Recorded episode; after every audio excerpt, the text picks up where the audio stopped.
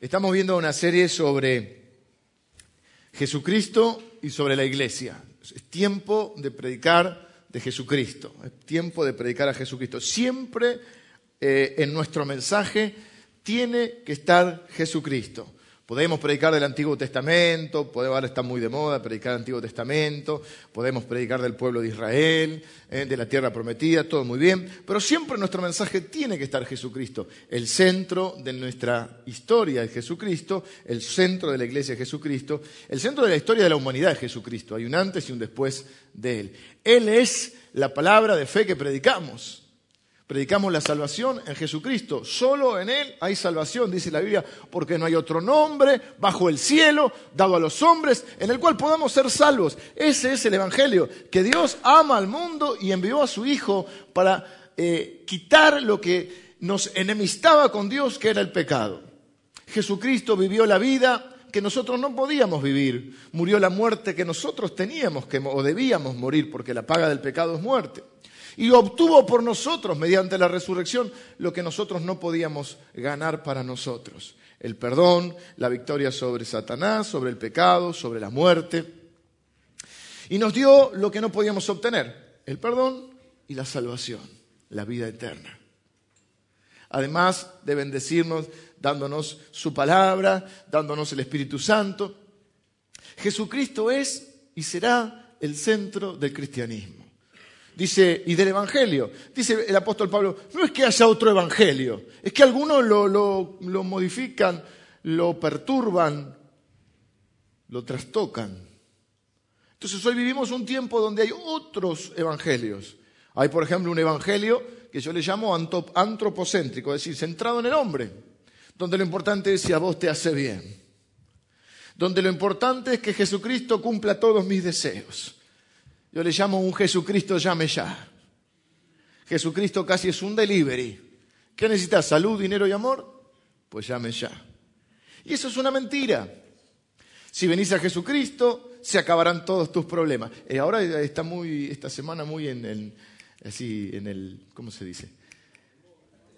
Eh, sí, está en boga, en, en la cartelera más que en boga. Está el tema de las sectas, de las, de las... Y bueno, hay un desconocimiento y siempre el desconocimiento lleva prejuicio y por supuesto yo miraba los programas porque ven alguna, vamos a quedar los pastores siempre, ¿no?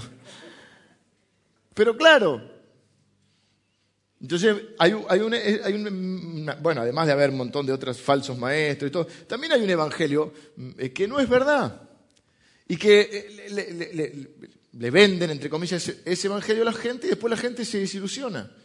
Si venís a Jesucristo se terminan todos tus problemas. Ah, estaba mirando una cámara oculta que hicieron en un noticiero donde contrataban a gente para que llame por teléfono y diga, hablé con, no sé si era chamán o qué era el, tipo, y eh, se le solucionaron los problemas. Se le destrababan los juicios, viste, todo, le salía todo bien. Y los contrataban por 10 pesos el testimonio. Barato, 10 pesos. Yo dije, contra algo 10 para el reunión de milagros. Este, y yo pensaba esta semana que algunas personas, eh, algunos hermanos, eh, nos llamaron, nos contaron milagros reales con, como yo digo, guardar, guardar los estudios. Guardar los estudios, porque los médicos hicieron hasta una junta médica, en uno de los casos no quiero contar porque lo cuente ella en el próximo servicio de milagros, donde el, tumor que le habían dicho con palabras que son muy duras para nosotros, como cáncer, como esto, no lo podían encontrar. Con, hicieron tomografía con contraste, sin contraste, con agua, sin agua, ecografía, no lo podían encontrar. Digo, guardemos los estudios, porque después si no, ah, no, fue una equivocación en el estudio anterior. ¿no? Pero, ¿eh? Nosotros no necesitamos ayudarlo a Dios, ni inventar milagros que Dios no hace. Dios obra cuando quiere. Y si hace milagros, gloria a Dios, sigue es Dios. Y si no lo hace porque no lo quiere hacer en mi vida, gloria a Dios, sigue siendo Dios. Y no tengo menos fe porque no lo haya hecho en mi vida. Tengo que tener más fe para seguir siendo fiel y seguir creyendo cuando Él no me sana que cuando me sana. Entonces, es mentira, a mí me encantaría que fuera así. Miren, cuando nos encontramos con Jesús, no hay más problemas. Pero no es verdad. Mientras estemos en esta tierra, va a haber problemas va a haber tribulación. Digo esto porque estamos viendo la primera parte del Apocalipsis, donde cuando dije iba a predicar el Apocalipsis, algunos ya pensó, bueno, a ver, la bestia, el falso profeta, la película de terror, ¿qué pasa? Y no me voy a meter en esos temas porque en realidad no es mi tema en esta serie. Mi tema en esta serie son los primeros tres capítulos de Apocalipsis, que no hablan de los eventos futuros, sino de los eventos que estaban sucediendo en ese momento, y hablan de dos temas centrales, Jesucristo y su iglesia. De hecho, el Apocalipsis empieza, la primera frase del Apocalipsis es la revelación de Jesucristo. Necesitamos tener una nueva revelación de Jesucristo. No sé si nueva, más amplia. Muchos de nosotros nos hemos quedado con un Jesucristo eh, encarnado, que por supuesto es Jesucristo, es decir, el Dios que se hizo hombre. Pero el Apocalipsis nos revela otro Jesucristo. O el mismo, pero en su gloria. ¿Mm? Es decir, ya no solo el Jesucristo limitado a un cuerpo humano, sino el Jesucristo glorificado, que se le aparece a Juan con otro aspecto. El pastor Emilio me pasó así una especie de, como de, pintura, de, cómo, vieron el domingo pasado, lo estuvimos describiendo. Hoy, hoy entramos allá directamente a la primera iglesia, pero ya llevamos tres domingos en esta serie donde hicimos tres domingos introductorios. Y el domingo pasado vimos la imagen de Jesucristo, con el pelo blanco, en señal de, sabiduría, de experiencia, con un cinto de oro que llevaban los reyes, eh, con, una con, una espada saliendo de su boca, eh, que obviamente es la palabra de Dios, con los pies eh, como de bronce, o sea, un, Jesucristo diferente al que, al que Juan había visto. Solo había tenido una revelación de este Jesucristo, no sabemos la descripción exacta, hay una descripción en Daniel muy similar, por eso Daniel y Apocalipsis muchas veces van juntos o se estudian juntos. Y el apóstol Pablo, que no lo conoce a Jesucristo en vida, en la vida de Jesucristo, eh, que cuando Pablo perseguía a los cristianos se le aparece el Señor. Cae del caballo y, a partir de ahí tiene un encuentro con el Señor y nunca más Pablo será el mismo. Pero estamos adentrándonos en, en estos primeros capítulos del Apocalipsis. Mi propósito con esta serie eh, una serie que, nosotros predicamos durante un determinado tiempo, en este caso serán dos meses o un poquito más, sobre una determinada temática. Si, no, a mí no me gusta en lo particular predicar. Hoy predicamos de las misiones, domingo que viene predicamos de, no sé, del diezmo, el otro domingo predicamos. Si no, no, no, tenemos que poder meternos en un tema y desarrollarlo y ir profundizándolo. Esta serie tiene estos dos objetivos, que, o dos propósitos me, he puesto con esta serie. Número uno, que aumente nuestro, nuestro amor y nuestra devoción y, y nuestra conciencia del Señor Jesucristo en nuestra vida. A partir de una ampliación de la revelación de quién es Jesucristo hoy. Ya no el Jesucristo encarnado, hoy es el Jesucristo que está, dice la Biblia, sentado en un trono y que durante las 24 horas del día y la noche también, como dijo uno, eh, durante todo el tiempo millones de ángeles le adoran. Y cada vez que nos juntamos nosotros nos sumamos a esa adoración celestial. Jesucristo ya no es un niño. Hay gente que todavía habla del niño Jesús. Jesucristo ya no está en un pesebre. Había gente que habría que avisarle que ya creció el niño y que murió en la cruz y resucitó. Pero hay gente que te habla del niñito Jesús. Otros todavía creen en el Jesús carpintero que anda por la tierra. Jesús hoy ya no está en un pesebre, Jesús está en un trono.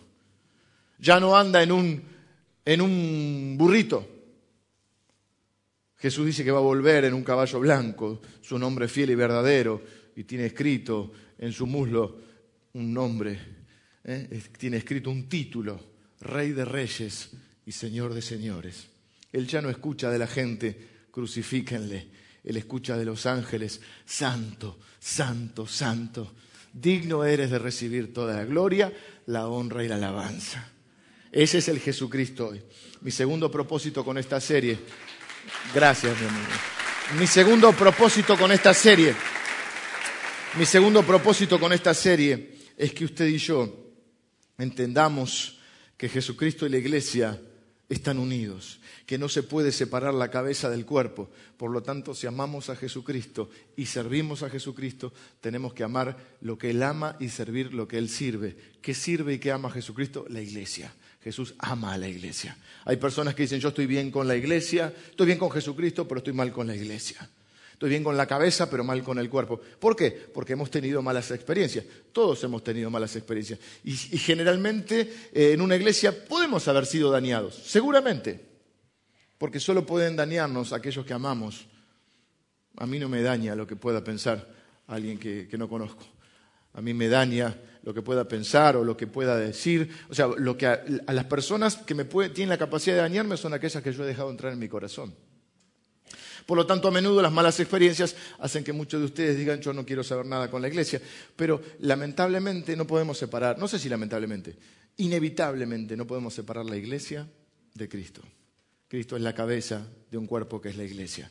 Es como que yo le dijera a alguien, mira, yo me llevo bien, vamos a hablar de acá para arriba, porque hago el cuerpo no te lo puedo ver. Esa panza que tenés no te soporte, esos pelos que te salen por acá, no, no. Habla, de acá háblame. Otra figura es que Jesucristo dice que va a volver a buscar, y no dice que no va a volver a buscar individualmente, va a volver a buscar a su iglesia, a la cual está preparando, a la cual sirve para prepararla, para presentársela a sí mismo, sin mancha, sin arruga, hermosa para la boda. Y esto es como que alguien me dijera, mira, con vos está todo bien, pero a tu esposa no me la banco. Con tu esposa está todo mal. No, si está todo mal con mi esposa, está todo mal conmigo porque somos uno. Entonces, esta serie nos va a llevar a, ver, o hemos visto en estos domingos, hoy ya entramos en Éfeso, en la iglesia de Éfeso. Esas imágenes que usted ve son, eh, que, vieron en ese pequeño eh, anticipo de la serie, son imágenes justamente en gran parte de lo que es Éfeso.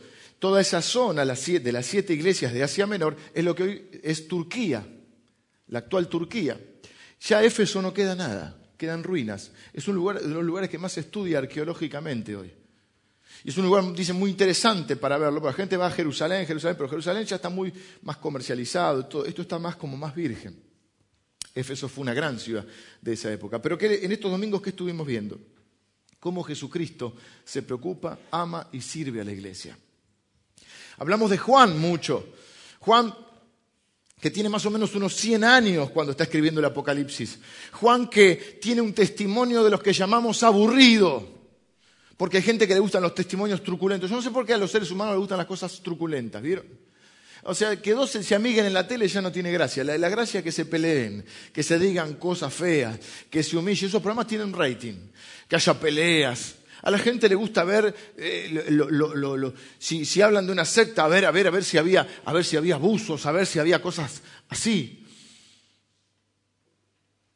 Entonces los testimonios que nos gustan, general, que están buenos también, porque es como Dios cambia la vida de las personas, cuando la persona era, ah, era un delincuente, era, viste, cuanto más cosas malas tenía, mejor. Entonces algunos que han vivido una vida buena, quizá fiel al Señor, dice, yo no tengo testimonio para contar. Usted tiene un testimonio bárbaro si es así. Un testimonio que, muchos de nosotros quisiéramos tener, como el de Juan. Juan dice, yo conocí al Señor. Bueno, algunos creen que eran primos, yo lo expliqué eso. No Juan el Bautista, que sí era primo. Que Juan, el, discípulo amado, además el discípulo en que Jesús confiaba, pudiera tener la posibilidad de ser primo porque era el hijo de... Eh, ¿Cómo era el nombre de la madre? Salomé y que servía a Jesús con sus bienes y que era, en un momento hay un versículo que, da a entender que es la hermana de María, por lo tanto podría ser Juan el primo. Pero el testimonio de Juan básicamente es a los 20 años, cuando el Señor Jesús tenía unos 30, cuando empieza el ministerio, Juan unos 20, dice, ok, conocí al Señor a los 20 años, tengo 100, durante 80 años le serví, le amé, nunca lo abandoné. Qué testimonio. El único discípulo que está a los pies de la cruz cuando todos se van. Juan se pasa toda su vida sirviendo al Señor. Lo sirve en vida, lo ve, ve todo, es el último testigo ocular. Ve morir a todos los discípulos martirizados. Ve morir al Señor, lo ve resucitar, ve la tumba vacía, ve los milagros. Él dice, lo que hemos visto, oído y lo que han palpado nuestras manos, de eso vamos a hablar. Él no dice, no, yo, a mí me lo contaron. Eh, eh, yo, no, no, él lo vio. A él lo llevaban por las iglesias, por lo tanto él se la pasó predicando y enseñando de, Jesús. Era un monotemático con Jesús. El único tema que podemos ser monotemáticos es Jesús. Hay gente que se pone monotemática con la sanidad, con la liberación, con cualquier tema, que son buenos temas, la prosperidad. Pero la gente entonces empieza a poner su fe en la sanidad, en la prosperidad o en, la, o en la liberación. Nuestra fe está en el que sana, en el que prospera y en el que libera. Pero sigue siendo Dios cuando sana y cuando no me sana. Y entonces Juan hablaba de que lo llevaban por las iglesias, ya viejito, era como una especie, eh, con una autoridad espiritual impresionante. Si sumáramos, no sé, a Billy Graham con el Papa multiplicado por 800 mil millones, ahí estaba Juan. Contanos, Juan, ¿cómo fue lo de, la, lo, de, lo de la multiplicación de los panes y los peces? Ah, yo lo vi, yo estaba ahí. Cuando Jesús caminó por el agua, cuando resucitó a la, a la hija de Jairo, además estaba dentro de un círculo más, más pequeño, de tres, que eran Jacobo, Juan, que eran hermanos, los hijos de Zebedeo, y Pedro estuvo en el Getsemaní, estuvo en el monte de la transfiguración. Y entonces, ¿qué hace? Escribe una biografía de Jesús, llamado el Evangelio de Juan, donde cuenta toda la vida de Jesús. Y se propone mostrarnos que Jesús es Dios.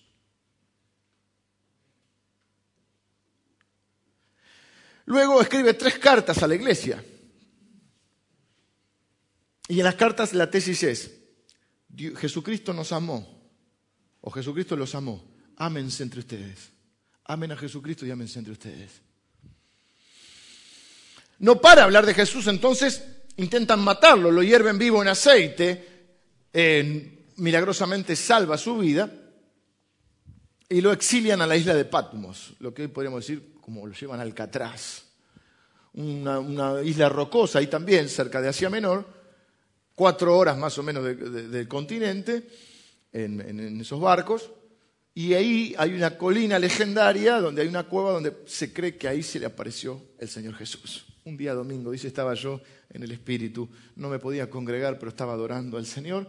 Se le aparece ese Jesucristo de tal magnitud que, Juan cae como muerto. Para mí al principio no lo reconoce. Eh, Jesús se tiene que volver a presentar. Y le dice, Juan, aunque tenga 100 años, y, lo, llamativo que vemos estos domingos es que Jesús no le empieza a decir, che, ¿cómo está Juan? ¿Necesitas alguna crema para las quemaduras? Este, eh, qué bueno lo que hiciste. No, no, lo único que le dice es, en lo personal le dice, no temas, yo estoy contigo.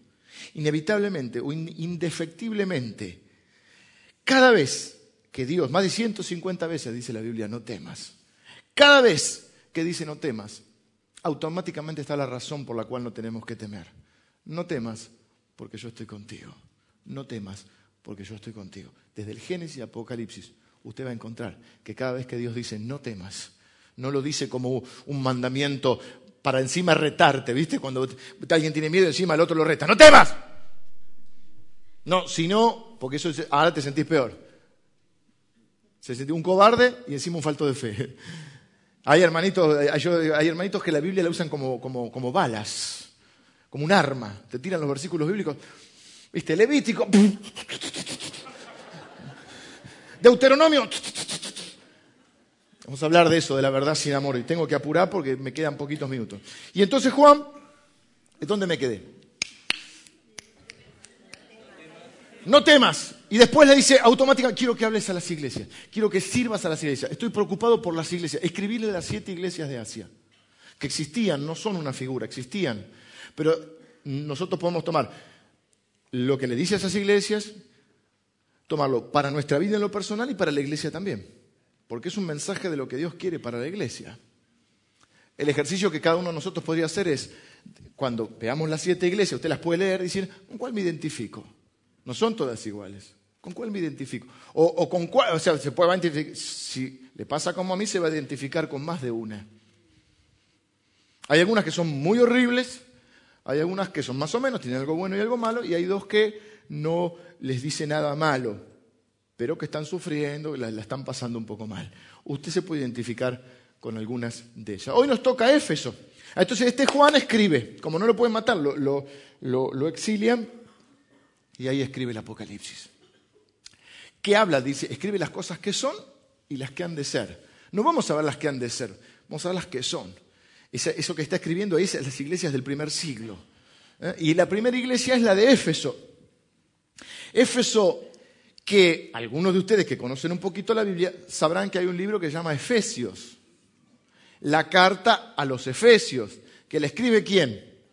el apóstol Pablo. El apóstol Pablo hace tres viajes misioneros y pasa por Éfeso y se, cree que la iglesia de Éfeso empieza en el Pentecostés, cuando vienen de todos los lugares los judíos a, adorar a Jerusalén, a la fiesta de la Pascua judía, desciende el Espíritu Santo, se arma un revuelo bárbaro, Pedro predica, se convierte mucha gente y esa gente después vuelve a sus pueblos y a sus ciudades.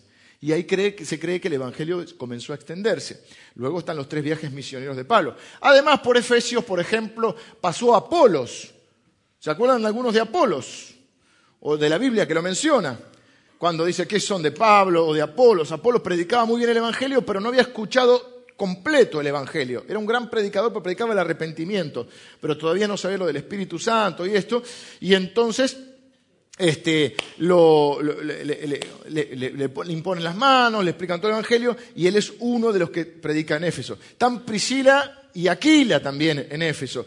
Y se cree que Timoteo, que le escribe el Señor cartas a Timoteo, el Señor Pablo, eh, bueno, el Señor a través de Pablo, a Timoteo, fue uno de los primeros obispos, uno de los primeros pastores de la iglesia de Éfeso. Una iglesia gloriosa, una iglesia fiel una iglesia trabajadora, una iglesia responsable, una iglesia que tenía sana doctrina.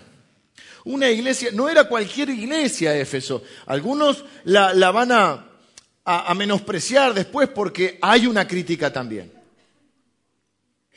O hay algo, hay elogio y hay crítica sobre Éfeso. Es de las que decimos, no está todo bien ni todo mal, está más o menos. ¿Cómo puede pasar a nosotros? Nosotros podemos identificarnos en parte con Éfeso. Efesios es una iglesia que, si usted lee la carta de los Efesios, para mí es una de las cartas más gloriosas de, las cartas. Eh, eh, hay una revelación impresionante de Jesucristo. Es cuando Pablo dice, yo estoy orando para que Dios les, les, muestre las riquezas que hay en Cristo Jesús. Efesios es donde nos dice que Dios nos eligió antes de la fundación del mundo, antes de crear los cielos y la tierra. Dios pensó en mí para que naciera un día y para que estuviera predestinado para ser su hijo, para darle gloria a Él. O sea, una carta que a mí cuando la, empecé a leer al principio de mi vida cristiana, me, me, marcó mucho en algunas cosas. Cuando yo me puse a pensar, eso le da sentido a nuestra vida. Muchos de ustedes que piensan que están en este mundo por casualidad, o porque algunos creen que porque sus padres no los quisieron o fue un descuido de sus padres, ustedes están acá de casualidad. Y ahí la Biblia dice que, que Dios nos eligió antes de la fundación del mundo. Entonces, bueno, hay un montón de cosas que son tremendas. Y y entonces las cartas tienen una estructura que vamos a utilizar que se divide en seis partes. La yo no sé cómo voy a hacer todo, me quedan 15 minutos. Impresionante. Eh, tienen seis partes. No lo escribí, no uso mal el pizarrón porque mis consiervos y mis compañeros de trabajo me dicen que está muy feo el pizarrón, que, que, escribo muy feo, así que no lo uso más. Vamos ya a usar algo más electrónico este, tecnológico.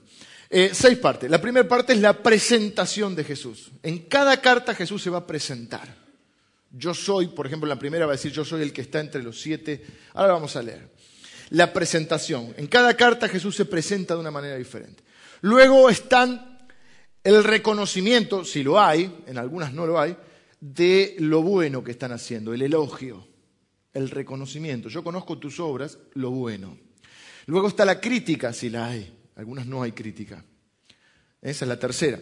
Cuarto, hay un consejo, una demanda, algo que hacer, una solución para eso malo que señaló. Quinto, hay una advertencia.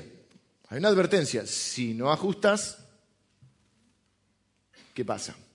Y sexto, una promesa, al que venciere. Todas las promesas empiezan diciendo, al que venciere. Así que esa es un poco la estructura. Éfeso entonces es una iglesia, para que usted tenga idea, Éfeso era la ciudad estrella del momento. Era una ciudad de las tres más grandes eh, que conformaban el imperio. Éfeso era una ciudad que tenía puerto, tenía comercio, tenía una gran banca eh, económica, o sea, tenía, muchos bancos, tenía mucho comercio, llegaba gente de muchos lugares. Es una gran ciudad, se cree que vivían unas 200.000 personas. Del puerto salía una calle de mármol que tenía como 600 metros, que llegaba hasta una, hasta una gran plaza. Había una biblioteca impresionante, pero también una ciudad con mucha corrupción. La prostitución era legal, tenía una de las siete maravillas del mundo, que era el templo a la diosa Artemisa o Diana, conocida como Diana de los Efesios. Eh, cayó un meteorito, Hechos 19 menciona algo de esto, y, lo vieron como una señal de que ahí era el lugar. Eh, ese, templo, ese, templo a, la diosa, bueno, no es muy importante, pero tengo, para que usted tenga alguna idea, algunas medidas de ese templo. Era un templo eh, que tenía era más, grande, tres o cuatro veces más grande que el Partenón. Tenía 127 columnas, creo que de 20 metros de altura. Era una de las siete maravillas del mundo en ese momento. Y tenía una gran corrupción también. El emperador Domiciano se hacía llamar Dios y el que no lo adoraba como tal lo mataban. Y, era una ciudad muy importante. Pablo tenía la estrategia, el apóstol Pablo, de predicar en las ciudades grandes. Pero como Dios no mató a los sí, pero no podía ir a todos lados, aunque prácticamente el mundo conocido. Pero la estrategia de Pablo es, si yo predico en una ciudad grande, de ahí la gente va a ir a, los, a las pequeñas aldeas. Pero no tengo tiempo para ir predicando por todos lados, entonces ¿qué hacía? No iba tanto a los lugares chicos, iba a las ciudades grandes. De ahí viene la palabra pagano. Miren cómo, en la época del Imperio Romano, el 60% de las personas en las grandes ciudades era cristiana. Y cristiano de verdad, o sea, que ser cristiano no era como ahora que si soy occidental y cristiano, no, era jugarse la vida. más del 60% de las personas en las grandes metrópolis era cristiano. En los pueblos, no, menos del 10% eran cristianos. La palabra pagano quiere decir que vive en una granja.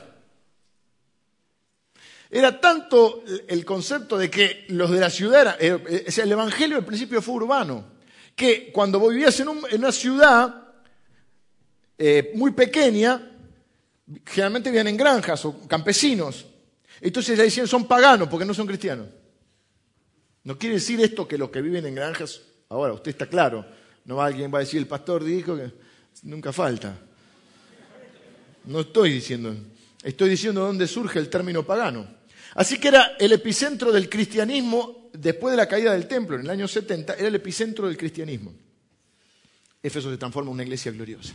Vamos rápido a leerla y a tratar de mencionar, aunque sea abuelo de pájaro, estas seis eh, divisiones que tiene la carta. Carta a la iglesia en Éfeso. Escribe al ángel de la iglesia en Éfeso. Dijimos el otro día que ángel quiere decir mensajero. Podría ser que cada iglesia tuviera un ángel eh, especial o pudiera también referirse, hacer una mención a el que va a darle el mensaje a esa iglesia. Bien podría ser el pastor de la iglesia, interpretan muchos. El que tiene las siete estrellas en su diestra, el que anda en medio de los siete candeleros de oro, dice esto. Yo conozco tus obras y tu arduo trabajo y paciencia, y que no puedes soportar a los malos, y has probado a los que se dicen ser apóstoles y no lo son y los has hallado mentirosos. Y has sufrido y has tenido paciencia y has trabajado arduamente por amor de mi nombre y no has desmayado. Yo quisiera que Jesús venga y diga todo eso de esta iglesia. Lástima que no termine ahí la carta. Pero tengo contra ti que has dejado tu primer amor. Recuerda, por tanto, de dónde has caído y arrepiéntete y a las primeras obras, pues si no vendré pronto a ti y quitaré tu candelero de su lugar si no te hubieres arrepentido. Pero tienes esto, que aborreces las obras de los nicolaitas, los seguidores de un tal Nicolás, las cuales yo también aborrezco. El que tiene oído oiga lo que el Espíritu dice a las iglesias, al que venciere le daré a comer del árbol de la vida, el cual está en medio del paraíso de Dios. Aquí entonces empieza la primera iglesia. El domingo que viene vamos a ver la segunda, que es Esmirna, pero ahora nos concentramos en estos minutos en Éfeso. Nada que ver la otra. Nosotros son ciudades pequeñas. Esta es la ciudad grande, la cabecera, el epicentro del cristianismo. Tiene una iglesia fuerte, una iglesia poderosa, una iglesia que, que, ha demostrado su amor por el Señor, ha sido fiel. Era difícil vivir en esa ciudad. Una ciudad muy corrupta, una ciudad con los impuestos muy altos que cobraba un tal Domiciano, que, que era uno de los emperadores. Y entonces vos tenías que pagarle para que te exploten. No sé si te suena. Eh, lo que digo ahora espero que no te suene. Había una biblioteca. a lo cual iban todos, pero la biblioteca tenía un túnel que iba a uno de los prostíbulos del momento. Entonces los hombres decían, vieja, vio la biblioteca. Algunos se dicen unos grandes, no. Eran unos grandes corruptos. Este, pero sí, está encontrado en el túnel, están en las investigaciones arqueológicas. Así que una ciudad muy, muy, muy corrupta. ¿eh? ¿Cuáles son? Bueno, con esto de que, dijimos que eh, Jesús ve a la iglesia como candeleros, como eh, Jesús nos dijo, ustedes son la luz del mundo, pero Él es la luz del mundo. En realidad, nosotros no tenemos una luz propia, nosotros reflejamos la luz de Cristo. Cada vez que hay un elogio, cada vez que hay algo bueno que nosotros hacemos, cada vez que alguien nos reconoce algo, cada vez que alguien es bendecido por nosotros, inmediatamente nosotros tenemos que dirigir su mirada a Jesucristo. Si hay algo bueno que vos podés ver en mí, es por la gracia de Jesucristo en mi vida. No hay nada bueno por mí, por mí mismo. Nosotros no nos exaltamos a nosotros mismos, ni nos gloriamos en otra cosa que no sea Jesucristo. No hay nadie, aunque hay muchos que lo quieren hacer, eh, que tenga derecho a autoexaltarse. En este lugar se exalta a Jesucristo. Él es el único imprescindible, Él es el único importante y el único que merece el honor y la gloria. Mucha gente dice, a mí no me honran. Mejor si no te honran. Mm, mejor que honren a Jesucristo. Así que... Eh, y, entonces dice que Él está en medio de esos siete candeleros, a siete iglesias, y que tiene las siete estrellas en su mano. Vimos el domingo pasado que el, misterio este que explica a Jesucristo, y que dice que tienen en su mano a los mensajeros, ya sean los ángeles o sean los mensajeros que podemos ser nosotros también. Y a mí me conmueve pensar que Dios me tiene en la diestra, en su diestra, en su mano. Eh, pero también podía ser una referencia, este Domiciano había hecho acuñar, él se declaró Dios en vida. En general te declaraban Dios cuando te morías, pero este era más lanzado. Y había hecho unas monedas donde él estaba centrado sobre la tierra y tenía siete estrellas en su mano. Entonces puede ser una burla del Señor Jesucristo diciendo, este se dice Dios, este es un falso Dios, este será un rey, pero yo soy el rey de reyes y el Señor de señores. Yo soy el que tiene las siete estrellas en mi mano.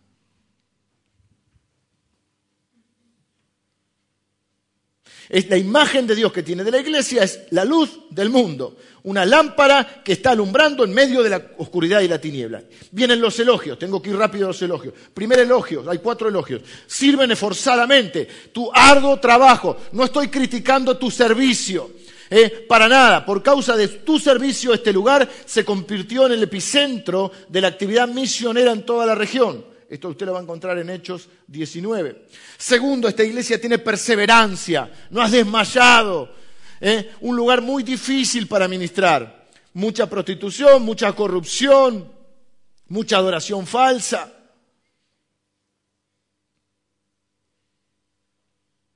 Y Dios le dice, ha soportado las dificultades y no ha desmayado. Tercero, una iglesia que tiene la sana doctrina. Hoy muchos ahora no tanto, en un momento estaban con la sana doctrina. Y hay que tener una sana doctrina. Hoy hay también mucho riesgo, hay mucho falso profeta, mucha enseñanza equivocada, mucho ir detrás de versículos eh, descabellados o, sacados de contexto para decir cosas que no son. Dice, ustedes tienen una sana doctrina. Has probado a los que se dicen ser apóstoles y no lo son y los has hallado mentirosos. No puedes soportar a los malos.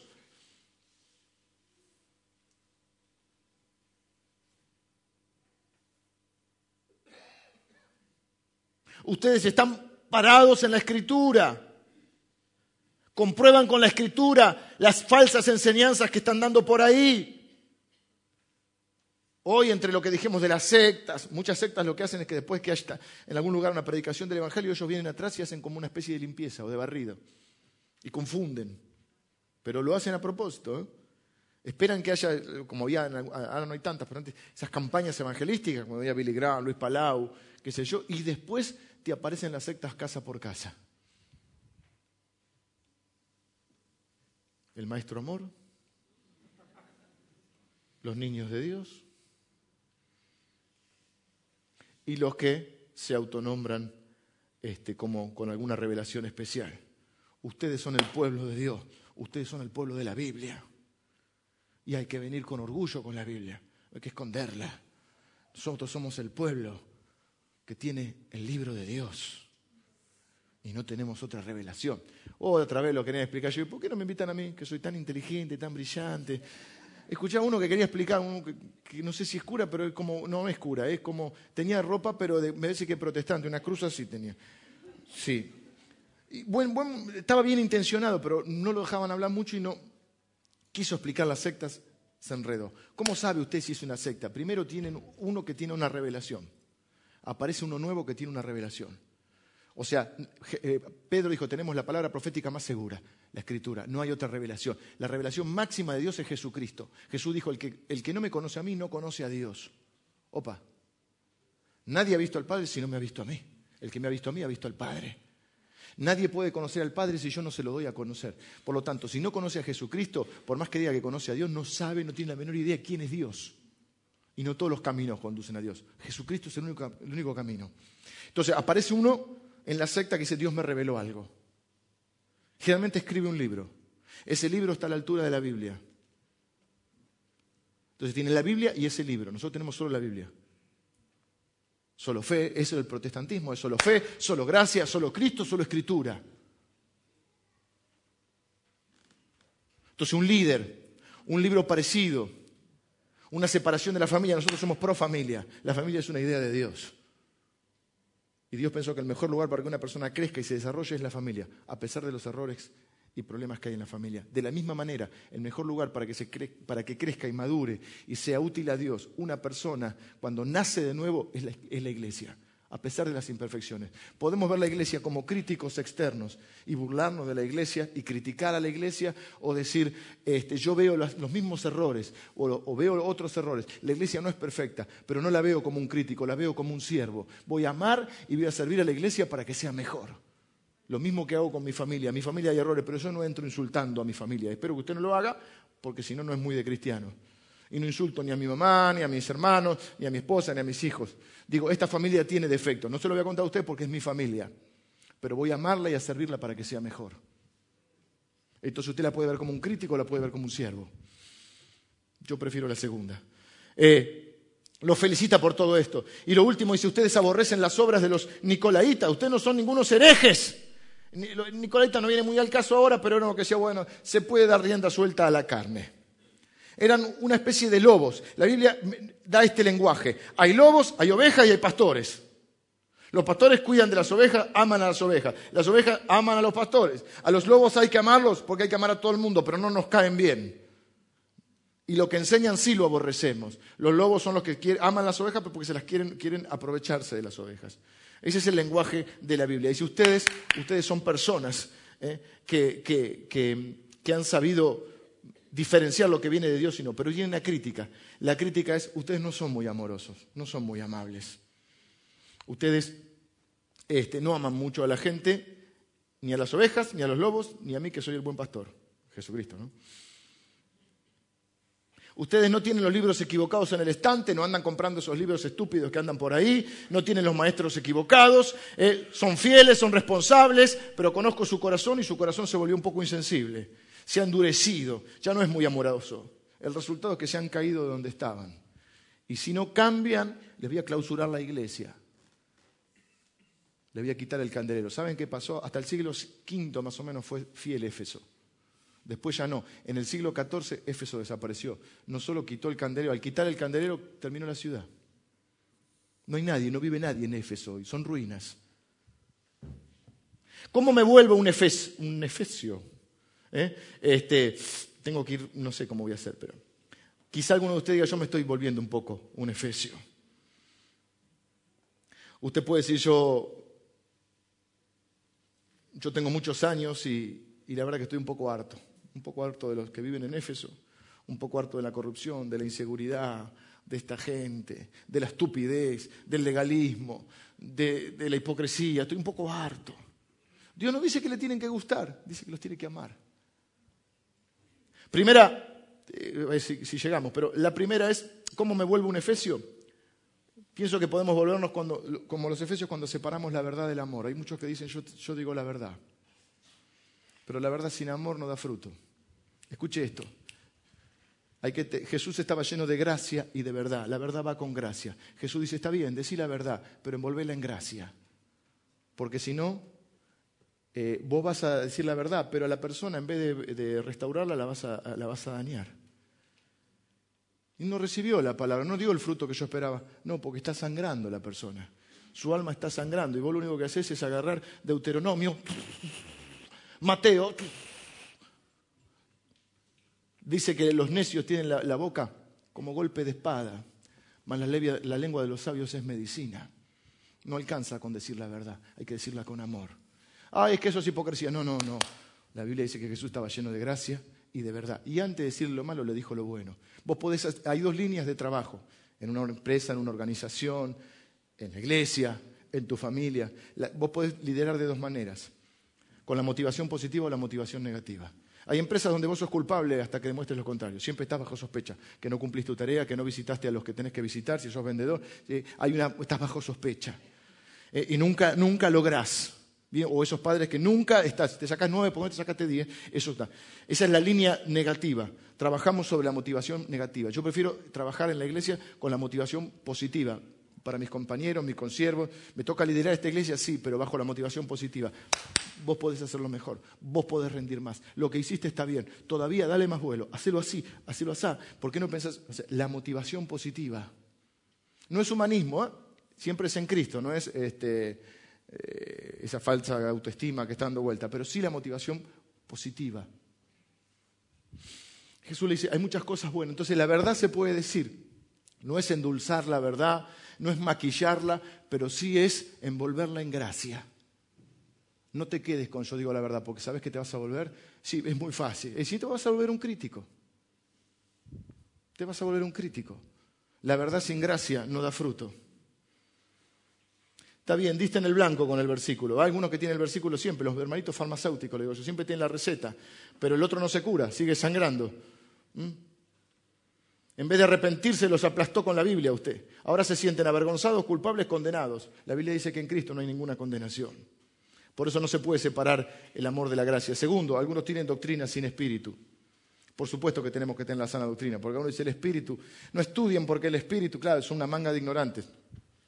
Hay que estudiar la Biblia, hay que conocerla porque es la espada del Espíritu. El Espíritu usa la palabra. El Espíritu inspiró a los escritores de la palabra. Pero la palabra, si algunos tienen la palabra, entonces como tienen la teología correcta y tienen las respuestas a las preguntas, lo que hacen es no tienen que consultarle más al Espíritu. Nada. Ahí es cuando la palabra dice que sin el Espíritu no vivifica. No es que la palabra es mala. ¿Cómo va a ser mala la palabra? Vivimos por la palabra de Dios. Amo la palabra de Dios. Hace más de 20 años que estudio y predico la palabra de Dios. Pero le tengo que pedir al Señor que su Espíritu Santo me la revele, que su Espíritu Santo me controle, que su Espíritu Santo me diga qué decir, que su Espíritu Santo me muestre qué es lo que quiere para mí.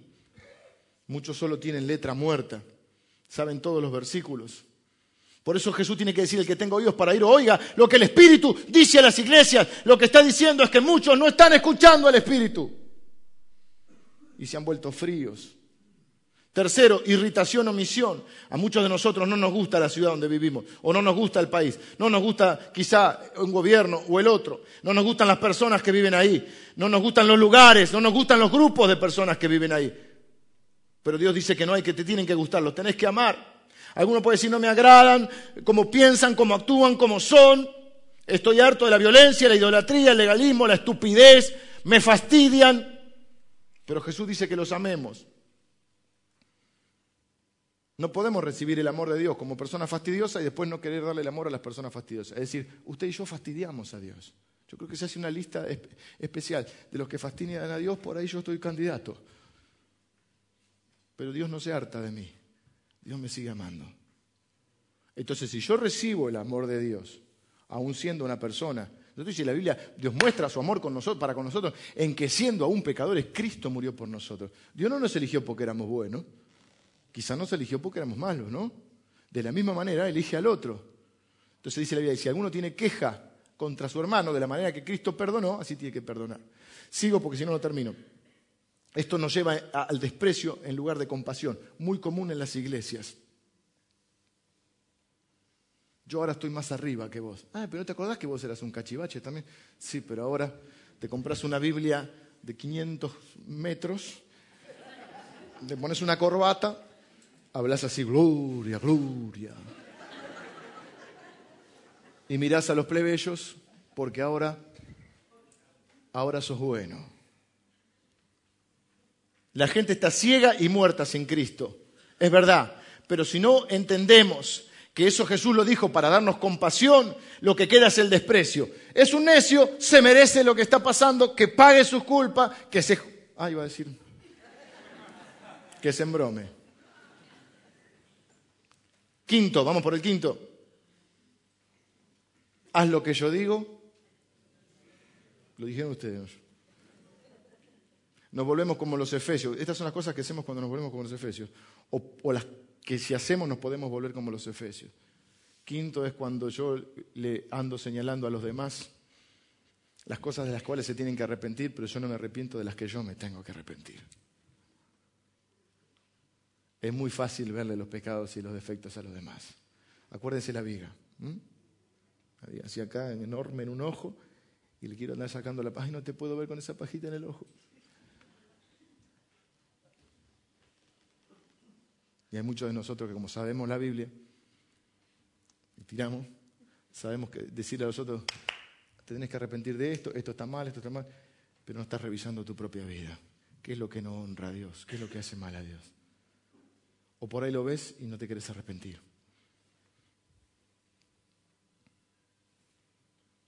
También muy común en la iglesia. Es el que ora diciendo gracias que no soy como el otro. Jesús le dice, está bien todo lo que hicieron, todo el esfuerzo, pero ustedes han dejado de amar a mí, o no sé si han dejado de amar, pero han mermado en el amor a mí, a las ovejas y aún a los que nos critican, a los enemigos, a los que hablan mal de nosotros, a esos que no nos gustan, también los tenemos que amar. Si no se vuelven antipáticos, crueles, impacientes, egoístas y mezquinos último punto que nos podríamos volver como los efesios, es cuando Jesucristo deja de ser una persona para transformarse en un concepto, un concepto filosófico, un ejemplo moral, un, concepto teológico, pero deja de ser una persona. Hablamos de Jesús, sabemos de Jesús. Mira, a menudo los que más saben de Jesús son los que menos saben de Jesús. O mejor dicho, a menudo los que más saben de Jesús son los que menos conocen a Jesús. Y corremos el riesgo, hermano, de que Jesucristo sea en nuestra vida un concepto teológico, filosófico, moral, un ejemplo a seguir, pero una persona que está viva, con la cual me puedo relacionar.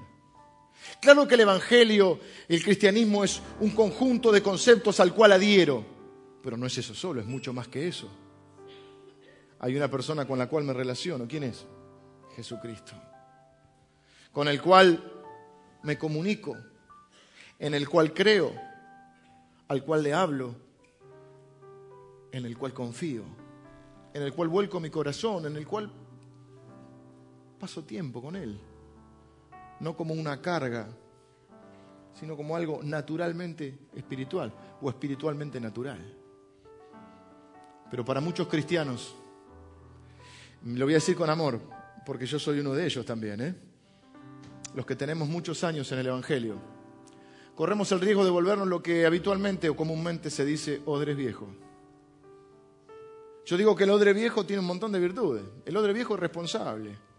El nuevo medio espíritu flautico, pero dice, ay, no, me sentí deprimido y no cumplí con mi obligación. El odre viejo viene, y si tiene una responsabilidad, viene, y viene temprano, y cumple.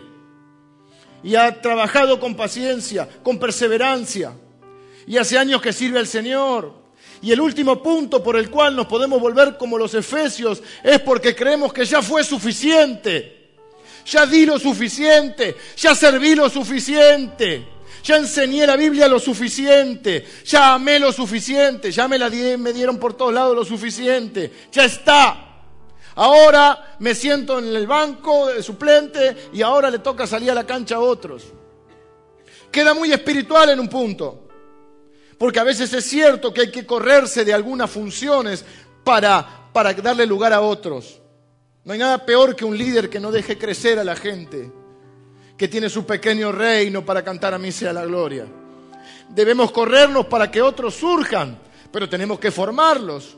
Pero nos corremos de una función para cumplir otra función, porque mientras estamos en la tierra estamos para servir al Señor y a su iglesia. Entonces muchos de ustedes pueden volverse como los efesios. Yo puedo volverme como los efesios. Llevamos años y años y años sirviendo al Señor. A veces nos tratan bien, a veces nos han tratado mal.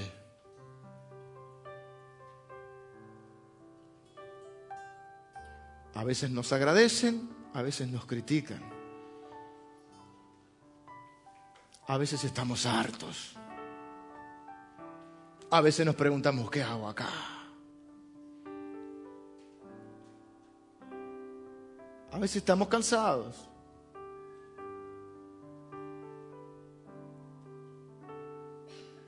Pero viene Jesús. Me gusta porque Jesús no viene a condenar. Jesús viene a decir, no es la relación que teníamos. Mira lo que te lo voy a decir. Parece, parece una charla de pareja. No es la relación que quiero para mí.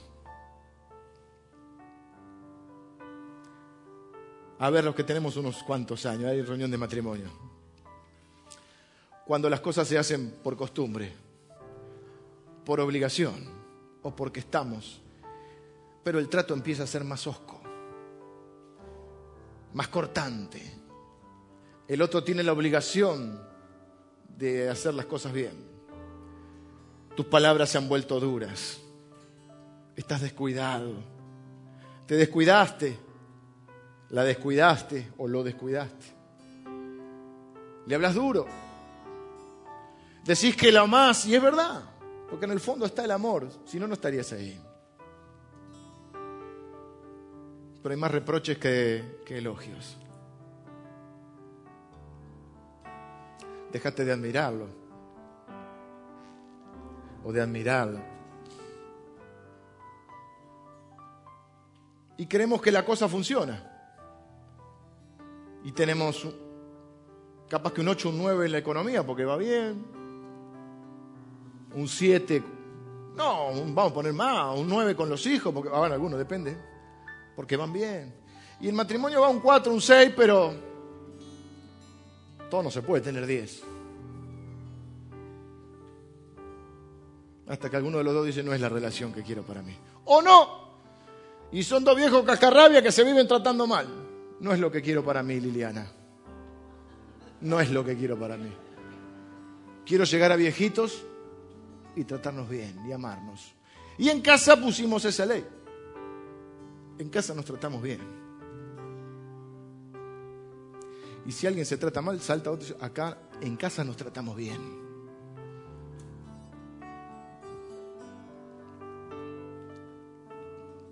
Porque por sobre todas las cosas, aún por sobre la verdad o con la verdad. Nosotros en esta casa nos amamos. Claro, vos no le podés decir a tus hijos que no se traten así, no peleen así si te ven pelear así con tu mujer. Porque si no estarás en haz lo que yo digo. Pero Dios viene, Jesucristo viene y dice, no es la relación que quiero para vos. Así no. Como la dos señora, ¿viste? Que dice, así no. Así no. Así no me sirve. No quiero que haga las cosas por obligación. Está bien, me hiciste el aguante, ardua tarea, te esforzaste. Yo vi todo eso. Yo lo valoro. Ojo, yo lo valoro, dice Dios. tu ardua tarea, tu persistencia, cómo rechazaste a los lobos. Porque, porque hay que rechazarlos, hay que amarlos, pero hay que rechazarlos. Hay que rechazar lo que enseñan. Hay que cuidar a las ovejas. Los lobos vienen a, comerse las ovejas, a sacarles la plata, el tiempo, a manipularlas, a creerse dueños de su vida, a llevarse la gloria y el dinero para ellos. Hay que rechazar a los lobos, aunque hay que amarlos. Pero hay que defender a las ovejas. Y yo valoro todo eso. Este, este Nicolaita, este, bueno, los Nicolaitas seguían a Nicolás, que este Nicolás decía, dale que va, que como hay gracia, sigamos, este que empiezan por la carne, sigamos por la carne. Ese era Nicolaita. Pero Jesús dice, y aquí quiero pararme. No es la relación que quiero para mí. La verdad que si es así, te voy a dejar. Quitaré tu candelero. No podés dar luz así. Te vas a ir apagando. No es que no te ame, yo te amo, por eso vengo, por eso vengo a hablarte. No vengo a condenarte, vengo a decirte que estamos a tiempo. ¿Y qué tenés que hacer? Arrepiéntete, dice, recuerda, arrepiéntete y haz las primeras obras. No te dice que no se vuelve a sentir lo mismo de entrada. No se vuelve a sentir lo mismo. Primero recuerda. Recuerda cómo te enamoraste del ¿Qué te enamoró del Señor? ¿Por qué predico de Jesucristo? Porque lo que nos, nos enamoró es Jesucristo. Yo no me enamoré de Moisés, ni de la tierra prometida, ni de la langosta, ni de toda esa cosa. Yo me enamoré de Jesucristo. De lo que Él hizo por mí. De dónde me rescató el Señor. Recuerda. Recuerda cómo eran esos tiempos. Cuando no podías esperar que fuera domingo para venir, le hablabas a todo el mundo de Jesús. A mí empezaron a decir pastor mucho antes de que fuera pastor, no en la iglesia. Quizá como mis amigos, como una cargada, lo que fuera, porque uno era otro. No es todo lo que debería ser, pero no soy el que, el que era. Y entonces, recuerda, Recuerda esos primeros tiempos. O no sé si tan primeros. Después dice, arrepiéntete. Y sí, arrepiéntete que, ¿qué? porque te está condenando, no, porque está diciendo, el arrepentimiento es un cambio de mentalidad y un cambio de actitud. No es solamente un cambio de pensamiento, pero empieza por un cambio de pensamiento. No, no, así no, así no podemos seguir. No, esto no está bien. ¿Qué estoy haciendo? Me volví uno de viejo. Resulta que condeno a todo el mundo, juzgo a todo el mundo, hago las cosas por, por, obligación, entonces me volví una persona dura. Uso la Biblia, pero en vez de para amarlos con la Biblia, les tiroteo con la Biblia. Me volví un santurrón, un maldito legalista, un orgulloso, que opina de todos y mal de todos. Tiene la sana doctrina. Bueno, ya no escucha el Espíritu. Jesucristo es un concepto. Hace tanto que no hablo con Él. Arrepiéntete y haz las primeras horas. No dice sentí lo mismo, no se puede obligar a alguien a sentir algo. Pero si vos haces las primeras obras, después van a venir los sentimientos. A ver, lo que le está diciendo es, pensá lo correcto, hacé lo correcto y después vas a sentir lo correcto. Es lo maravilloso del reino de Dios. Dice la Biblia que sus mandamientos no son gravosos, no son eh, gravosos como un gravamen, un impuesto, no, no te cuestan. No son malos para su, su voluntad es buena, agradable y perfecta. Muchos solamente dijeron, creo que es suficiente, ya serví bastante, ya amé bastante, ya este, di bastante, ya enseñé bastante. Pero Dios dice, no es suficiente. Todavía hay gente que amar, todavía hay gente que servir, todavía hay gente que ganar para el Señor. Pero así no. No quiero esta relación para mí, no la quiero así porque nuestra relación se basa en el amor, porque de tal manera te amé que di mi vida. Y dice la Biblia, fe, esperanza y amor. Y a mí me gusta predicar de fe. Y es un gran valor la fe. Pero dice, más grande es el amor. El amor es el único que va a perseverar, a perdurar luego de la muerte. No vamos a necesitar ni fe ni esperanza en el cielo. Pero amor sí, va a estar. Que hagamos las cosas por amor. Como no le sirve a tu hijo que te rompas el lomo todos los días, si no sos capaz de un día decirle, hijo, te quiero, te amo, sos una bendición para mí, vamos a, sacar entradas para ver a Argentina juntos. Juegan en junio, les digo, por las dudas. O para ir a la cancha de Boca River, no nos metamos en tema. Pero si no, Jesús dice, me voy me hago el bolsito y me voy. Quitaré tu candelero. No vas a poder dar luces. No sirve esa luz. No me sirve a mí, dice Jesús. No te sirve a vos y no le sirve a nadie. Por último, al que venciere, le daré de comer del árbol de la vida, dice, ¿no? Que está en el medio del paraíso. El árbol que Dios quitó para que el hombre no sea eterno. Todas las, las promesas tienen que ver con, en su mayor parte, con la eternidad. Pero quiero, quiero quedarme en esto. Al que venciere. Las siete promesas son al que venciere. Escúcheme bien. No hay empate. Acá no hay empate. O ganamos o perdemos. Yo jugué muchos deportes durante mi vida y era un poquito obsesivo con el ganar. Tuve que ir aprendiendo y ahora le tengo que enseñar a mi hijo que lo importante es divertirse. Pero a mí me preguntaban mis amigos en broma ante el partido, ya siendo más grandes y como un juego, ¿te vas a divertir, Leito, hoy? Y yo le decía, antes del partido siempre me decían lo mismo, ¿te vas a divertir, Leito? Y yo le decía, yo solo me divierto cuando gano. Era nuestra, nuestra frase antes de jugar. Bueno, en las cosas de Dios no hay empate. O ganás o perdés. Claro que a veces perdiendo ganás, esa es otra historia. Pero al que venciere, al que sea fiel, como dijimos el domingo pasado, perseveren. Al que persevere, para ese son las promesas. Al que persevere, al que venciere, le daré de comer del árbol de la vida. Si no, dejarás de ser luz, no te puedo usar más y de hecho la iglesia desapareció. La iglesia quizá una de las más gloriosas del Nuevo Testamento. ¿Cómo terminamos hoy? Jesús termina diciendo, lo que hiciste bien hecho. Te amo y valoro todo lo que hiciste y lo que haces por mí. Valoro tu entrega, tu paciencia, cómo fuiste generoso, cómo ayudaste, cómo te mantuviste en la sana doctrina, a pesar de los lobos y los falsos maestros, cómo rechazaste, aborreciste a los que enseñaban otro evangelio. Pero necesito que volvamos al primer amor. Necesito que sigamos adelante. No te estoy diciendo esto porque quiero separarme. Te estoy diciendo esto porque lo quiero arreglar. No viene Jesús como un crítico de los que ya hay demasiados. Viene como un siervo a decir, esto está mal, vamos a arreglarlo. Oramos al Señor. Señor, yo te doy gracias por tu palabra bendita.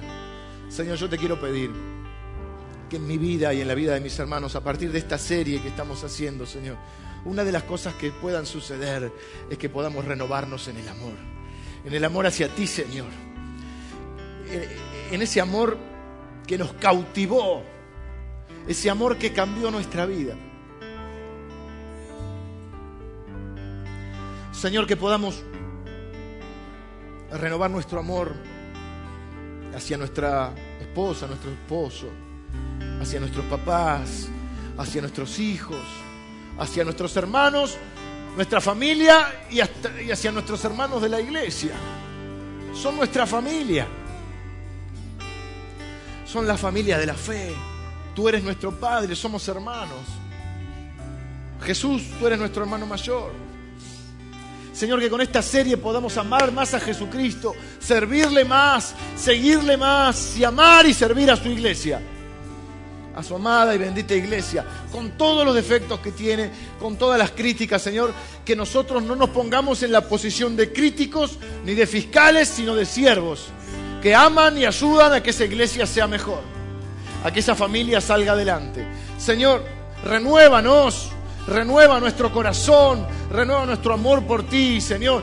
Queremos recordar en esta mañana queremos arrepentirnos y queremos volver a las primeras obras. Señor, hay muchos que están cansados hoy. Señor, renueva nuestras fuerzas, nuestra pasión por ti, Señor. Que, vuelvas a ser el centro de nuestra vida. Que vuelva, Señor, a, a marcar nuestro norte, nuestra dirección. Señor, que entendamos que nos, nos creaste con un propósito antes de la fundación del mundo, que no estamos acá solamente para ser unos pequeños burgueses que acumulen bienes, que cumplan nada más que sus deseos.